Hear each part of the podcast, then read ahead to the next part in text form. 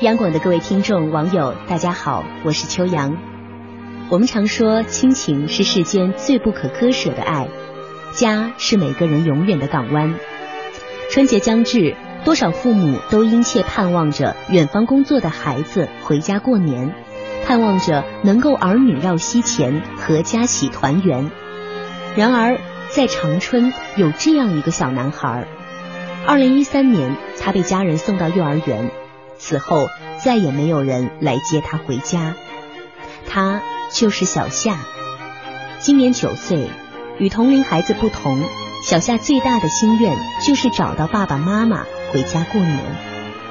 据小夏所在的幼儿园朱园长说，小夏父母离异，父亲再婚。爷爷在三年前把他送到幼儿园之后，就再也没有联系。期间，通过媒体找到小夏的父亲，当时表示会把孩子接回去的他，一个月之后无法再联系上，甚至举家搬迁。去年年底，好不容易联系到小夏的爷爷，却因为实在没有条件抚养而拒绝接小夏回家。三年来，小夏的衣食住行都由幼儿园和其他孩子父母资助，但如今孩子大了，需要上学，更需要家长的关爱和家庭的温暖。在家家户户欢喜团圆过新年的氛围下，小夏被遗弃的孤单让人心酸，而其父母生而不养的举动更是让人气愤。中国有句古话这样说：“生而不养，养而不教。”则妄为父母也。父母既然决定了把孩子生下，就要对孩子负责，否则这就是一种渎职。